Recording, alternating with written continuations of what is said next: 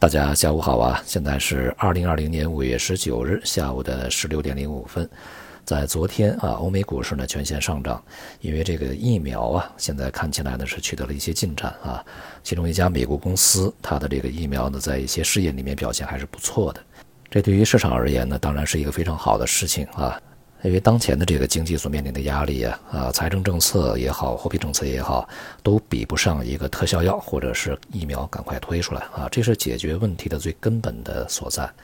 与此同时呢，我们客观的来看啊，疫苗的研发呢，其实也是在激烈的竞争之中，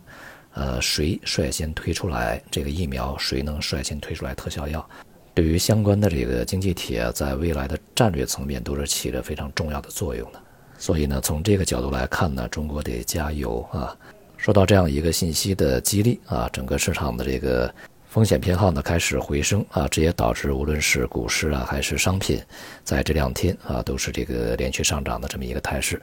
中国的 A 股呢，在今天是全面的高开啊，然后是全天震荡啊，最终呢基本上收在了这个开盘价的附近稍微高一点的这个地方。盘中的热点呢，相对是比较散乱的啊，呃，像这个日化呀、网红啊、啊这个军工啊、呃食品饮料的表现都还是不错啊。比较典型的是，在这个午后啊，科技板块在芯片呀、半导体这些概念的带动下，呃，出现了比较明显的这个反弹啊，将昨天这个跌幅呢扭转了比较大的一部分，也收复了很多失地啊。目前呢，从股市的整体状态来看呢，无论是外围还是 A 股，它的这个反弹的区域啊，又抵达了在前期整个这个大幅反弹以后所建立的反弹的区间上限啊。呃，目前这些地方呢，也都是一些比较典型的技术压力，像这个欧美股市啊和港股就更加典型一些啊。A 股呢，也是基本上啊接近前期反弹的一个高位位置。两千九百点啊，上证指数的一个心理关卡啊，就在当前。由于疫苗的这个研制和推出呢，还需要有一个过程。呃，在今年的大概七月份吧，就是这一次表现还不错的这个品种啊，它可能才会去进入到一个实际的试验过程中。目前呢，只是对非常少数，大概只有三个人啊，去进行了一个测试，效果还是不错的。那么接下来效果究竟如何，可能还是有待观察啊。那么这样一个消息对于市场整个的提振的作用呢，会持续多久，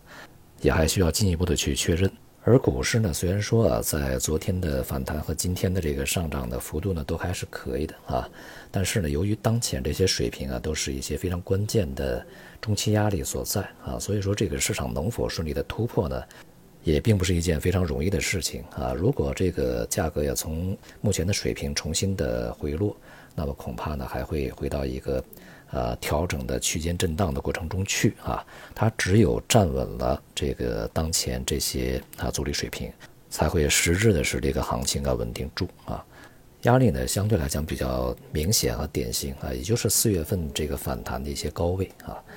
大宗商品呢在今天表现的也都普遍比较好啊，都是处在一个反弹啊这个状态里面，而原油价格呢又已经抵达了它在这个。欧佩克家以及美国和其他的一些国家呀，达成了一个这个限产协议啊，那个时候的一个反弹高点大约是三十六美元附近啊。我说这个布伦特原油啊，这个美油呢大概也是在三十美元以上。预计呢整个油价的整固啊，不用太怀疑啊。目前这个一方面像中国，呃和其他一些国家呢，呃。原油的使用量呢又开始回升啊，回升到了一个相对比较合理的水平，通常的一个水平啊。那么另外就是减产的力度是相当大的，因此油价再出现这种无序大跌的可能性越来越小啊。但是呢，当前啊直线拉升的概率也不大啊，所以说它可能会受限在这个四十美元以下。我们从布伦特原油的角度来看，主基调呢还是一个震荡整理的格局。其他商品呢也是大体如此啊，不过随着市场啊紧张情绪的一个稍微减退啊，人们的注意力呢从一些啊争端的限制啊这个对峙啊转移到一些这个疫情可能会受到控制的一个方面上来啊，所以呢也使得这个贵金属在今天的大幅的回落，黄金、白银啊都是从它的一个反弹的高点呢开始下跌。对于整个的风险市场而言呢，当前的噪音非常多啊，人们的这个注意力啊，可能也会在过程中不断的去进行切换。近段时间呢，相关的一些逆风啊，相关的一些不和谐的声音呢，还是在不断的爆出来。随着对于这个疫苗也好，特效药也好，它的关注点呢，可能会重新转移到一些不和谐上面来啊。所以说市场啊，在当下并不是特别稳定的。总的来说呢，我们在会议之前马上就要开了，市场的情绪呢，相对还是比较保守和谨慎。那么今天的成交量呢，也是在缩窄啊，也显示出这一点。也就是说呢，大的这个基调仍然没有摆脱一个整理啊这么一个状态，而无论从心态也好，从这个策略上也好，恐怕呢也会要处在一个整理状态。好，今天就到这里，谢谢大家。